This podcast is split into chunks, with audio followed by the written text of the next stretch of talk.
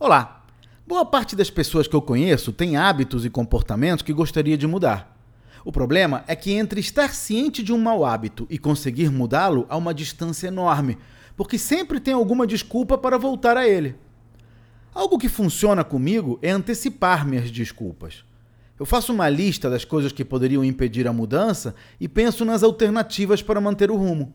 Por exemplo, se a minha meta é passar a dormir mais cedo e um dia surge a necessidade de terminar um serviço urgente, em vez de usar isso como desculpa, acordo mais cedo ou peço ajuda de alguém.